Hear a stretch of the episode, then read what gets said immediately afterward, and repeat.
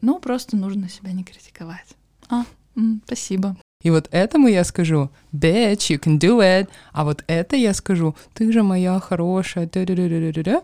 Почему, я думаю, я решилась? Потому что я встретила тебя. Обязан. Это очень мило.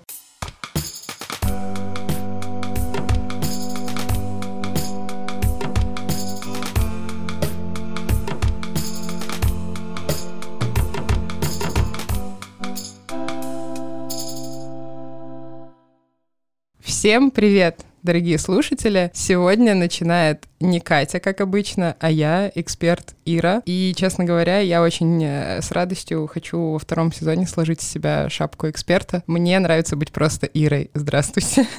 И э, я сегодня здесь не одна, а я в прекрасной компании Анны Шагинян. Аня моя студентка. Мы занимаемся вместе уже около года. Занимаемся английским языком. Аня, помимо того, что изучает английский, является лицом, лидером, идейным вдохновителем прекрасного проекта Self-Carist. Fierce leader. Fierce Leader.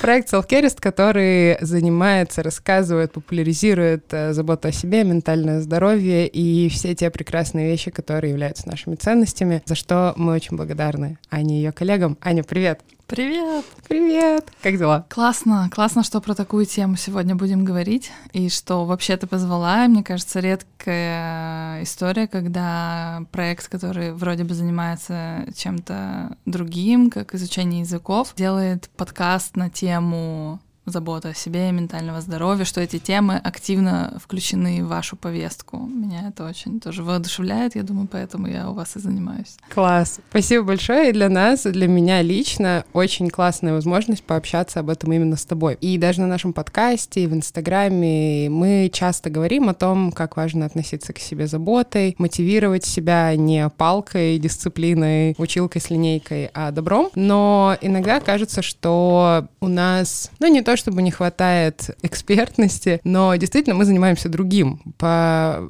всему образованию, развитию своему я и мои коллеги педагоги. Мы знаем, как выстроить методику. Да, мы знакомы с какими-то педагогическими основами психологии, но для меня огромная честь поговорить с тобой. Я хочу начать с воспоминания, попросить тебя немножко рассказать нашим слушателям, насколько тебе комфортно, как выглядела твоя жизнь в момент, когда мы только начали заниматься. Какие тебя окружали обстоятельства, детства. Как у тебя вообще получилось засунуть английский в свои обстоятельства? Я недавно вспоминала как раз те времена. Была есть до сих пор пандемия, но тогда просто она для меня была сильно устрашающей, поскольку я недавно стала мамой. Мы переехали в дом загородной семьей, с моим мужем, двумя собаками и дочкой. По-моему, когда мы начали с тобой заниматься, Хлое было что-то пять месяцев. Конечно, она была совсем еще малышка. Я параллельно с этим работала. Я пыталась работать. Я делала все, что я могла. Я очень плохо спала, на самом деле, на вот этот период с пяти до восьми месяцев, наверное, пришелся самый сложный период в моем материнстве, когда Хлоя там могла просыпаться по 9 часов за ночь. В тот момент английский для меня был не историей про то, чтобы доконать себя еще сверху, mm-hmm. а для меня английский тогда был возможностью уделить себе время, потому что все-таки мне в большей степени удавалось так устроить наше расписание, чтобы у меня был этот час. И более того, я понимала, что для тех целей, которые у меня есть, пусть они достаточно долгосрочные, но английский мне нужно сейчас уже начинать учить, а не mm-hmm. когда, знаешь, будет поздно, все в огне, и типа, «А, все, у меня через два месяца TOEFL, мне нужно перескочить через несколько уровней. Ну, то есть это вообще так не работает. Почему, я думаю, я решилась? Потому что я встретила тебя. Обязан.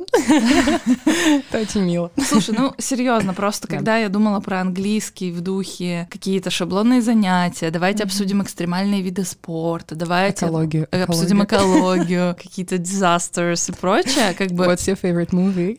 Да. Меня это вгоняло в жуткую тоску, то есть я не понимала, что я вообще тут делаю. Ну как бы, окей, я учу английский, но не хочу учить его так. Я увидела просто то, что ты пишешь про английский, меня это как-то зацепило, что вы все равно ориентируетесь больше на ценность, персональный у вас подход к обучению. Mm. И вот я подумала, о, может быть, это как раз то место, где мне получится совместить свои профессиональные интересы, потому что, ну, я думаю, не знаю, поправь меня, если я не права, никто не учит английский просто так. Ну, типа, для тренировки мозга, я не знаю, там, ну, может быть, но, скорее всего, за этим что-то стоит еще. Я хочу учить английский, чтобы там общаться с, с людьми, с какими-то, с кем я не могу без английского общаться, или делать то, что для меня важно, делать какие-то проекты, учиться, может быть, тому, чему я не научусь на своем родном языке. И вот какие-то эти большие вещи, они двигают. Хотя тогда мне было жутко тяжело, и я помню, что я постоянно первые занятия переживала, что я не делаю домашнее задание, mm-hmm. Что я опаздываю, что я просто, ну, если я пришла, это как бы уже хорошо. Но очень быстро я поняла, что, Ань, ты просто делаешь все, что ты можешь. Реально, я не могла делать домашние задания тогда. Mm-hmm. Это ну просто не было у меня сил времени. Э, действительно, вопрос домашних заданий, я прям хочу к нему вернуться, потому что у меня есть студенты, с которыми, мне кажется, я переживаю больший стресс даже, чем они сами, когда я там накануне или в день получаю сообщение «Прости меня».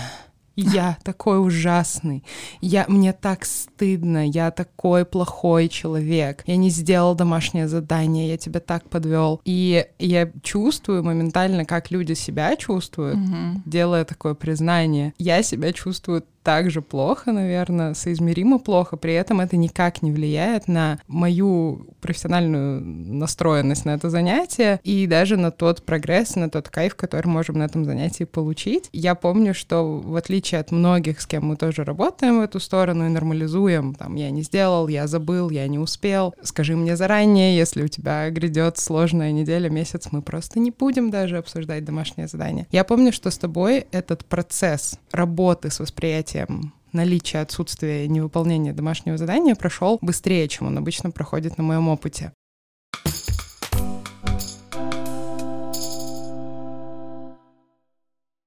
Я супер убеждена, что английский не нужен всем, и супер важно понимать, зачем он тебе. Тогда тебе не нужно там как-то специально себя мотивировать, создавать какие-то системы специальные, да. Слушай, мне кажется, не все так просто. У тебя может быть благая цель — получить какую-то, не знаю, новую должность, новый проект, или, mm-hmm. может быть, поступить куда-то в университет. Но ведь сам процесс тоже может быть насыщен, наполнен самокритикой. Это не решает всю проблему, типа, о, мне это для хорошего дела, типа, моя ценность, не знаю, просвещение, помощь другим людям, класс, я хочу поступить на психолога, вот я выучу английский, поступлю на психолога. Но вообще-то в процессе ты, не знаю, там совершаешь ошибку в тесте, mm-hmm. или говоришь какое-то простое слово неправильно, mm-hmm. или, а, не знаю, сдаешь TOEFL не на те баллы, на которые ты хотел, или на которые нужно какому-то определенному университету. То есть поводов для самокритики много. Мне кажется, что важный еще момент, что мы не можем, во-первых, просто отменить самокритику, а во-вторых, и нам и не нужно этого делать. Самокритика не так плоха, как ее малюют, поскольку самокритика часто несет очень важные функции функция защиты, mm-hmm. типа защищить от провала. Слушай, не надо вообще этого делать, не надо разговаривать, не надо идти на подкаст, все поймут, какая ты глупая.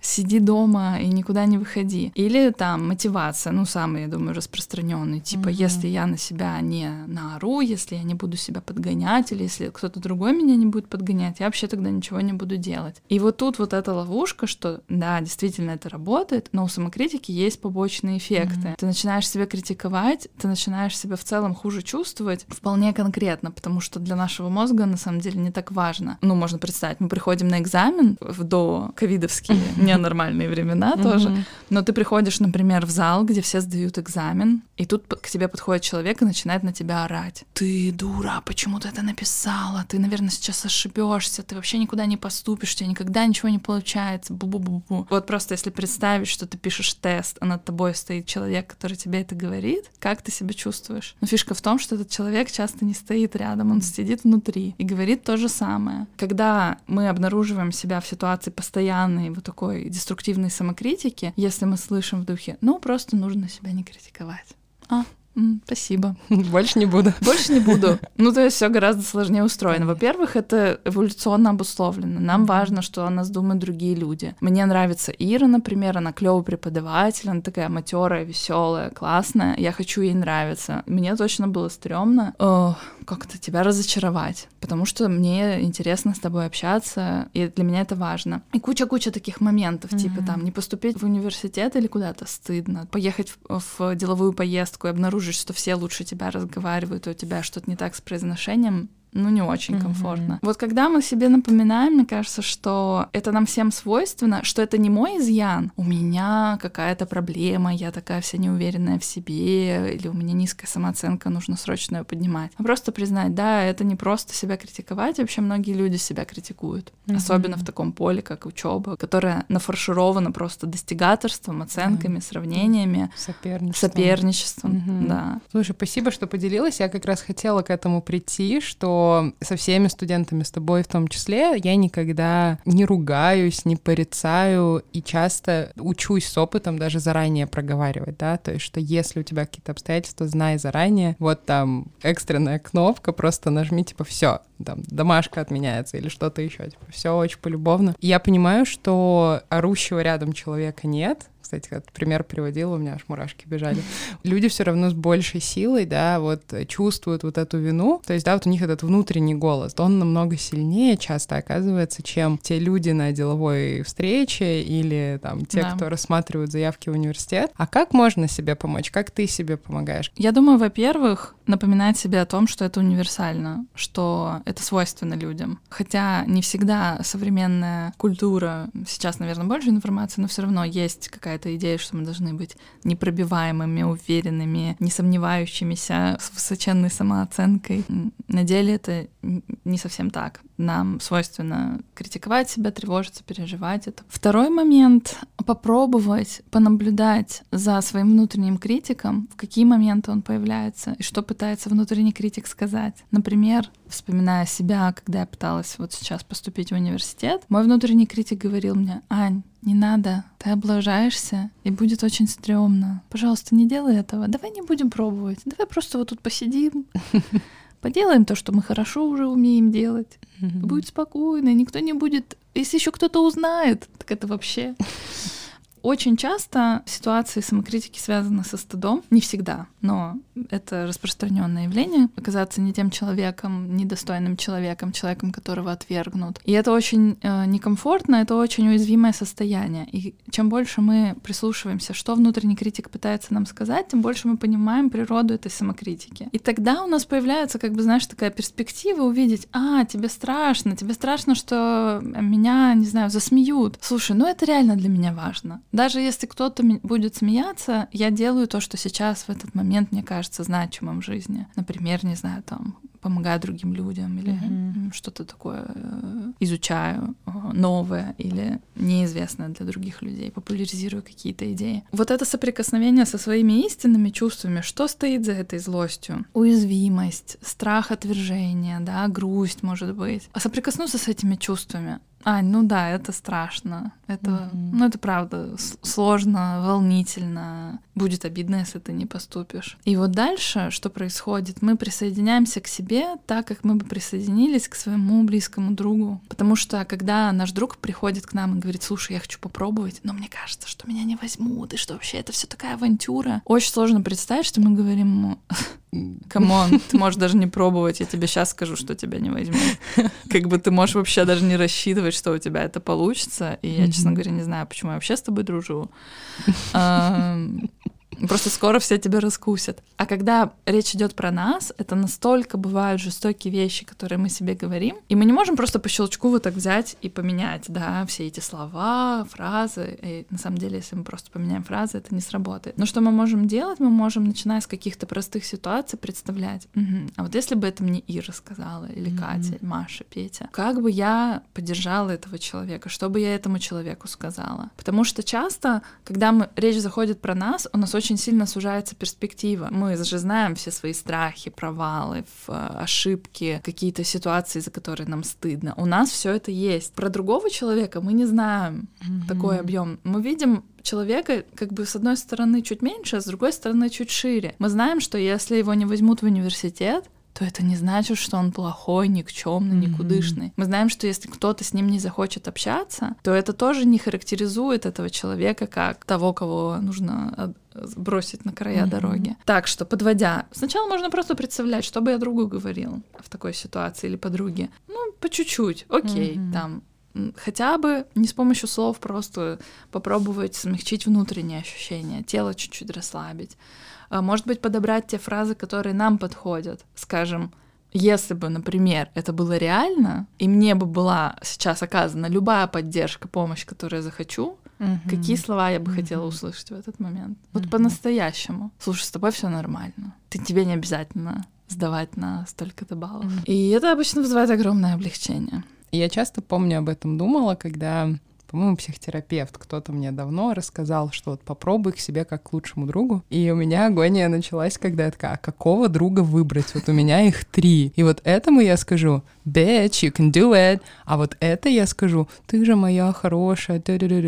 И когда я говорила именно эти фразы, представляя конкретных людей себе, мне, мне чувств никаких не было, потому что mm-hmm. у меня был очень сильный образ именно друга. То есть вот это такое, мне кажется, не знаю, согласишься ты или нет, внутреннее сопротивление, типа, ну, ты все равно не с собой разговариваешь. Вот mm-hmm. все равно тебе сказали представить друга, вот сидишь и представляешь. Очень большое прошло время, работа это можно назвать, да, как-то внимание такое направленное на себя, чтобы именно сделать то, что ты сейчас рассказала, да, вот представь, что ты можешь получить любую поддержку, именно что ты можешь получить, да, да а не вот скажи то, что друг другу ты бы сказал. Казалось бы, так все рядом и одно и то же, но для меня долгое время это было препятствием. Когда я разговаривала своим голосом со своими друзьями, ко мне эти фразы вообще никак не прикладывались, они какие-то были шаблонные, как будто, не знаю, их в интернете скачала, mm-hmm. типа, вот что можешь сказать себе, чтобы поддержать. Thank you for sharing.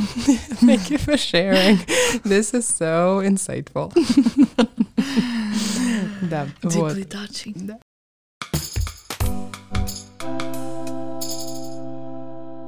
Бывает такое, что когда я предлагаю представить своего друга, человек говорит, ну, я ему скажу, типа, ну, давай, соберись, попробуй еще раз, не сдавайся, ты сможешь, э, ты сможешь, может звучать совершенно по-разному, но здесь mm-hmm. речь идет про то, что нужно срочно собрать себя в горсть и что-то такое делать. И это тоже понятно, потому что нам некомфортно выносить чужие страдания, нам mm-hmm. некомфортно выносить свои страдания. Mm-hmm. Поэтому из вот этой системы угрозы, когда нам что-то угрожает, внутренняя, внешняя угроза, как внутренняя внутренняя самокритика. Нам хочется скорее перескочить в так называемую другую систему, систему драйва. То есть я получила такой балл, мне это не нравится, я недовольна собой, я начинаю на себя нападать, ты ничего из себя не стоишь, почему люди как люди, а ты? И тогда мне очень неуютно в этом состоянии, я прыгаю в другую систему. Я буду учить английский семь дней в неделю по два часа. Пока не выучишь, вообще можешь ни о чем не думать, mm-hmm. там, о развлечениях, ла-ла-ла. Mm-hmm. Достигаем ли мы здесь результата? Ну, в английском, возможно, какого-то, но так или иначе, все равно либо будет у нас какая-то ошибка, выгорание, что-то точно mm-hmm. происходит в нашей жизни, за что мы получаем новую порцию самокритики. И этот цикл может длиться бесконечно, что мы скачиваем в систему угрозы, какая я никчемная, мне нужно mm-hmm. срочно себя усовершенствовать, в систему драйва, тун-тун-тун-тун-тун-тун-тун, спим mm-hmm. по 4 часа и а, шарашим дальше.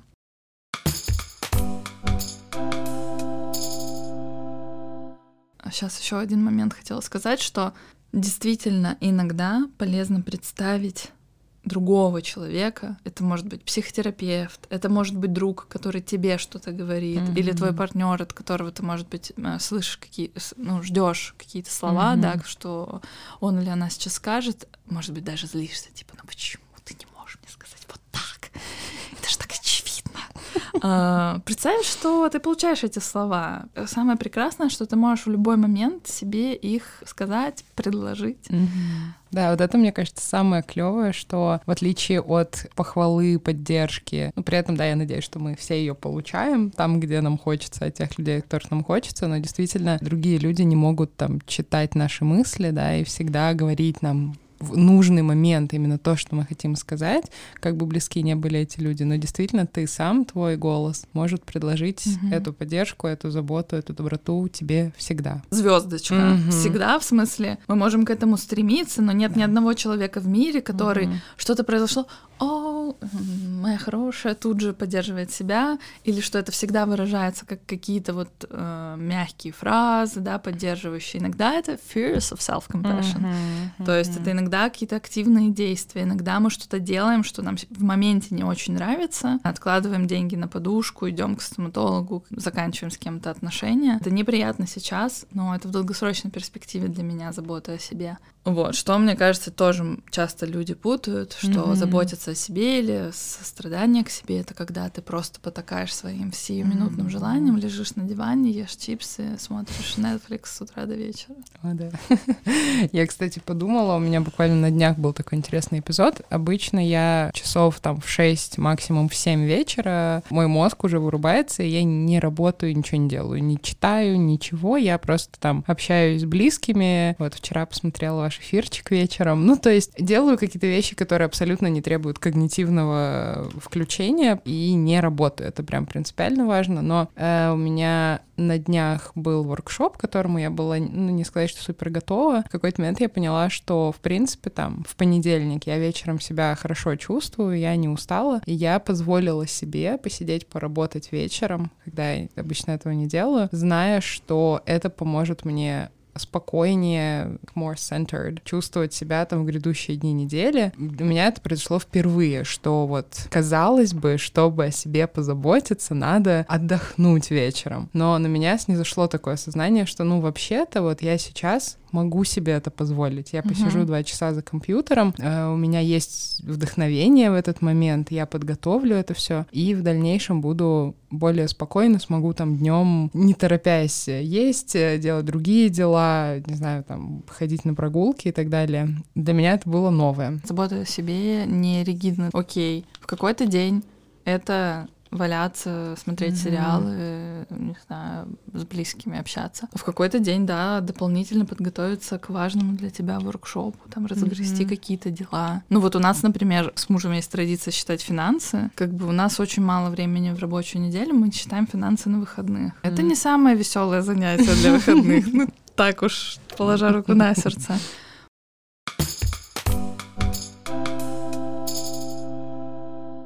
Отдых, иногда потупить, полежать классно, но если твой отдых совершенно не имеет ничего общего с твоими ценностями в жизни, то ты не будешь отдыхать от этого отдыха, и mm-hmm. ты будешь постоянно чувствовать себя, ну, на нуле, да, без ощущения восстановления сил. Мне кажется, что это тоже очень важный момент, потому что иногда мы делаем какие-то действия, какие-то предписания, которые другие люди нам говорят, вот это забота о себе, вот чек-лист, вот тут 10 пунктов, mm-hmm. нужно делать вот так. А для тебя это, например, совершенно не работает. Скажем, я проводила, например, эксперимент, отказываясь от всех бьюти-процедур мира э, на какой-то период. И я поняла, что многое то, что я делала, и многое, на что я тратила кучу денег, мне вообще сейчас не нужно, как бы неинтересно этим заниматься, я не mm-hmm. хочу так проводить время. Но есть какие-то сферы, например, растения, выращивание растений, природа. Я не ожидала, насколько для меня это важная часть жизни. Ты сказала про бьюти-процедуры, и я прошла похожий путь э, благодаря, хочется сказать, странно, пандемии, когда все было закрыто, я поняла там на сегодня, мне там нужна одна-две процедуры там раз в три месяца. И помимо того, что это никак не сделало мою жизнь менее наполненной, я, будучи сенсорно чувствительным человеком, то есть мне тяжело долго находиться в очень ярком помещении, mm-hmm. очень шумном помещении, осознав, что мне больше не надо ходить в эти салоны, где все гремит, жужжит, mm-hmm.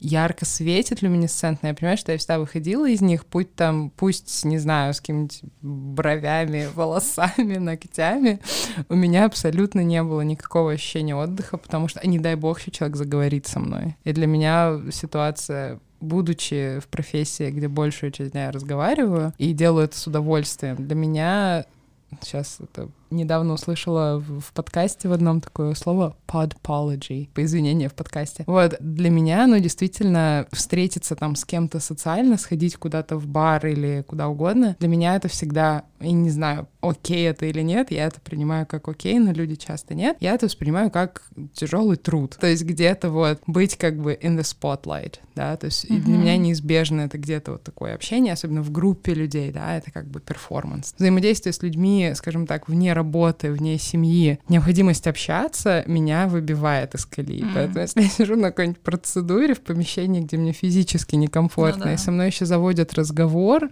и русская культура очень плохо работает со small talk, поэтому если люди хотят с тобой пообщаться в каком-то пространстве, они такие типа, ну что, детка-то у тебя сколько? Или там, а чё, тут похудеть не хотите? Ну, какие-то вот такие вот очень нарушающие все границы, такие влетающие резко в твое поле. В общем, я просто хотела странненькой историей подтвердить тезис о том, что оказалось, что для меня это все вообще не отдых. Процедуры, которые можно в любом чек-листе забота о себе найти, там всякие спа и так далее. Меня они, наоборот, выматывали.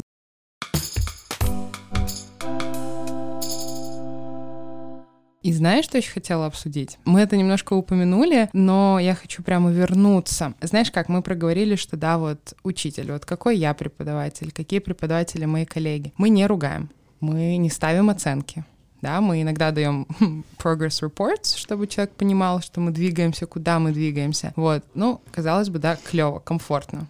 Все вроде проговорили, все супер. Мы учимся сами культивировать, да, вот этот вот поддерживающий голос, именно такой, какой нужен нам, мы понимаем, что это не происходит сразу. Но есть в этом всем такой момент, и часто свойственен учителям английского языка, потому что мы транслируем англоговорящую культуру. Вот этот неубиваемый позитив mm. И избыток позитивной мотивации. Mm-hmm. И я вот хочу вернуться к примеру, который ты приводила, и даже, наверное, вспомнить историю твоего материнства, как я наблюдала тебя в роли мамы, когда мы гуляли с Хлоей, и мы обсуждали как раз это, что, например, там, не знаю, ребенок какой-нибудь куличик сделал в песочнице, и часто родители такие, молодец, вау! Ну, казалось бы, конечно, да, вот всегда mm-hmm. хвалить. Но я помню, мы тогда поговорили о том, что для ребенка, я сейчас, может быть, коряво это выскажу, ты меня скорректируешь, что для ребенка безопаснее и в долгосрочной перспективе там здоровее, полезнее, если мы спросим там, тебе здорово было этим заниматься, тебе понравилось, ребенок говорит, да, и тогда уже ты говоришь, здорово. Что суть не в том, что ты слепила куличик, который не развалился, и поэтому здорово, а в том, что ты маленький ребенок, хорошо проводишь время, и вот за это там мама или папа mm-hmm. или ну, близкий человек с тобой радуется. И вот мне иногда есть к себе, я это за собой замечаю и работаю над этим. Я замечаю это за коллегами, и я знаю, что это тренд, что учителя английского такие, типа, всегда good job, типа keep going. Mm-hmm. И мне кажется, что мы перегреваемся вот на этой вот положительной мотивации, как бы, наверное, стремясь уйти от того, чтобы ругать людей, но как ты считаешь, окей ли это, если за каждое твое правильное или неправильное слово, там полноценную, неполноценную фразу, учитель супер отскакивает от стен, говоря, что ты молодец. Давай начну с ребенка. Мы спрашиваем, как ребенок себя чувствует, и, мол, вот ему классно, он играет, и тогда мы говорим здорово. Но я думаю, даже не обязательно говорить здорово ребенку, mm-hmm. то есть просто есть ребенок, я его люблю. И мне нравится, как он проявляет себя в этом мире. В смысле, мне просто хорошо, что он есть. Mm-hmm. Даже не то, что нравится, как он себя проявляет, он может проявлять себя по-разному. Мне может даже не нравиться что-то, но какое-то конкретное поведение. Но я его просто люблю. Это первый момент. Второй момент.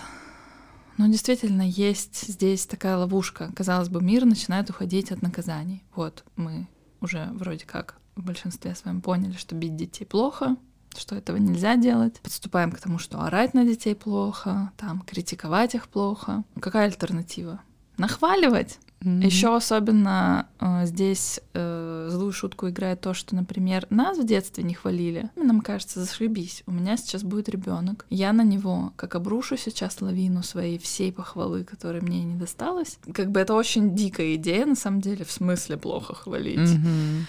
Но это же тоже обусловленное поведение человека. Я что-то делаю, и мне на это говорят, вау, молодец, как здорово. Понимаю, что я молодец, я здорово, когда я делаю что-то определенное. Аккуратно рисую, не пачкаюсь. Нам становится привычно вести себя так, как нас хвалят. Хвалят нас, может быть, просто потому что это поведение удобное. Удобно, что ребенок на 7-часовом рейсе молчал все 7 часов. Mm-hmm. Удобно остальным? Да, удобно. Но если ему было в этот момент э, грустно, больно, одиноко, и он не мог об этом сказать, хорошо ли это для этого человека? Mm-mm.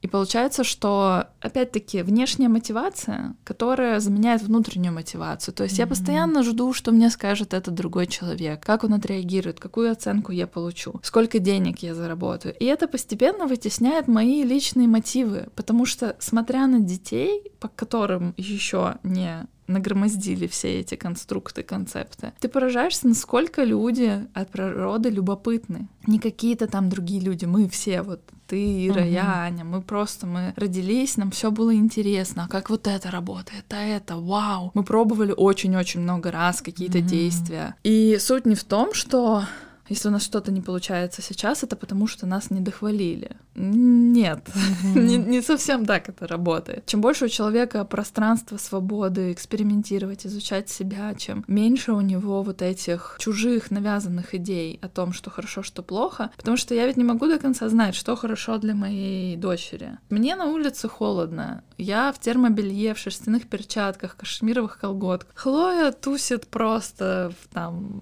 на два слоя одежды, одежды меньше, снимает шапку. Я спрашиваю, Хлой, тебе холодно? Она говорит, нет. Разговор закончен, потому что ей не холодно. То же самое с едой то часто тоже подкрепляются, типа, ой, хорошо, молодец, там поела, ой, хороший аппетит, какая mm. молодец, какой молодец, все съел. Учит ли это человека понимать сигналы голода, понимать, какую еду он хочет, а какую не хочет, доверять вообще себе, своим ощущениям, вот в таких простых мелочах, что, блин, я сейчас хочу не огурец, а помидор, или mm-hmm. хрустящий хлеб вместо, не знаю, там, супа. Это не значит, что мы должны отменить все реакции, просто друг с другом общаться, ну, совершенно как-то нейтрально и механически, совсем нет. Мы точно так же можем продолжать радоваться друг другу, узнавать, Ира, а что тебе интересно, что mm-hmm. тебя в этом зацепило, расскажи, мне не терпится узнать, что ты думаешь об этом. Mm-hmm. Там, вместе чему-то радоваться, но замечать, когда мы начинаем говорить, ой, ты молодец, ты вот это сделала правильно.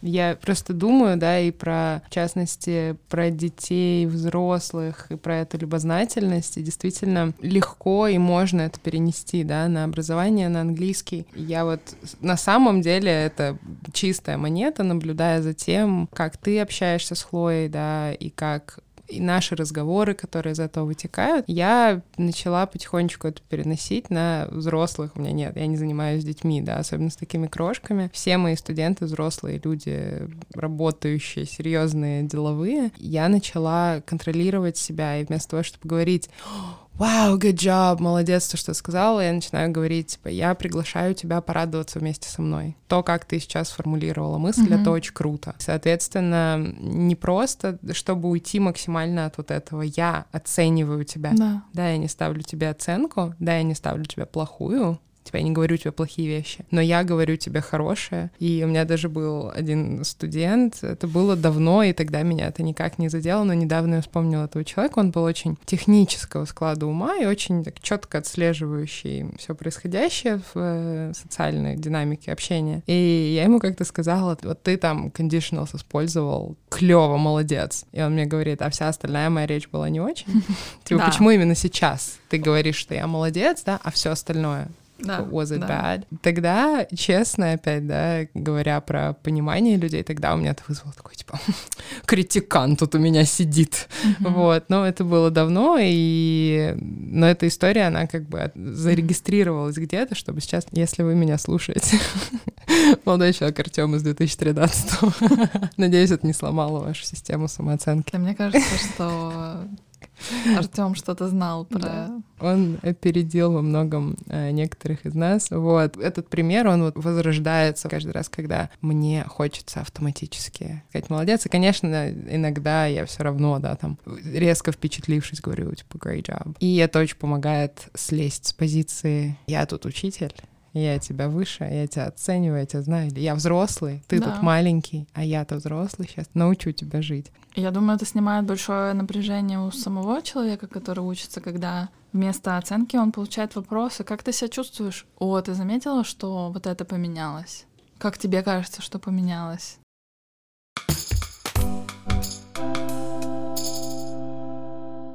Наверное, хочется итог подводить в том, и мне очень нравится этот итог, мне очень нравится ощущение от него, что мы все не идеальные какие-то существа, и нет идеальных студентов и самых лучших студентов, самых лучших учителей. Мы все равно будем где-то ошибаться, ошибаться в самом английском, ошибаться в чем угодно. Учителя будут ошибаться в мотивации. Мы иногда будем не справляться со своим внутренним голосом, который нас критикует, но в этом нет абсолютно ничего ничего страшного. И вот мы с тобой обсудили наши ситуации, да, жизненные, разные, абсолютно из разных сфер жизни, не только из учебы, да, мы затронули и родительство, и психотерапию, и общение с друзьями, общение с партнерами. И надеюсь, что те, кто нас слушают, тоже почувствуют какую-то общность, как ту, которую мы чувствуем друг с другом сейчас, и, наверное, со всеми, кто учится, учился и будет учиться. Спасибо, что ты позвала такую тему важную для меня обсудить. Мне очень интересно разговаривать про мотивацию, наверное, в большей степени потому, что для меня само это не привычный способ, то есть я иначе себя мотивировала, я по-другому относилась к мотивации, как раз мне казалось, что позитивное поощрение — это круто, это работает, и это альтернатива. У меня нет какой-то финального призыва к действиям. Но мне кажется, что сами по себе разговоры про то, как иначе может быть, уже могут быть действительно полезны. Да, очень круто. И действительно, я очень рада, что мы проговорили еще и вот эти, да, мотивации похвалой, помогли себе и нашим слушателям задуматься, да, действительно, как вещи могут быть немножко иными. Расскажите нам, пожалуйста, где вам комфортно. Может быть, вам не хватает оценок. Может быть, вы живете с нами такие, боже, когда уже начнут ставить двойки и пятерки. А ты будешь ставить? Вот все напишут, ой, давайте, ребят, э, кнут и пряник. Станешь ли ты это делать? No. Нет, но мы обязательно... Sorry, guys. но мы обязательно было бы здорово, наверное, сделать какую-то такую группу поддерживающую, где можно будет встретиться и проговорить. Side note. У меня иногда бывает опыт, когда студент говорит, а чё, как мой английский-то? Я вообще улучшаюсь. И для меня это всегда такой кайф, я об этом говорила в предыдущих выпусках, что я такая, да, давай сделаем, типа, прогрессную там диагностику. И для меня это огромное количество там дополнительной работы, но я такая даю там всякие метрики, там, смотри, вот это, вот, то, что... Мне очень важно, чтобы человек понимал, что он не стоит на месте, и, соответственно, ну, это инструмент. Спасибо. Спасибо тебе большое. И вам, дорогие слушатели, спасибо, и до новых встреч.